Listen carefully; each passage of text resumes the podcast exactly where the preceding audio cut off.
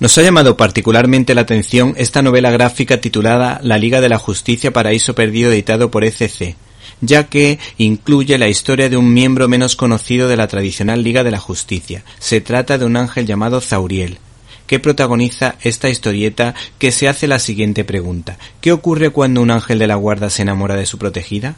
Y es que este ángel de la guarda se enamora de Shannon, una católica practicante coherente a la que protege momento en el que comienzan los problemas.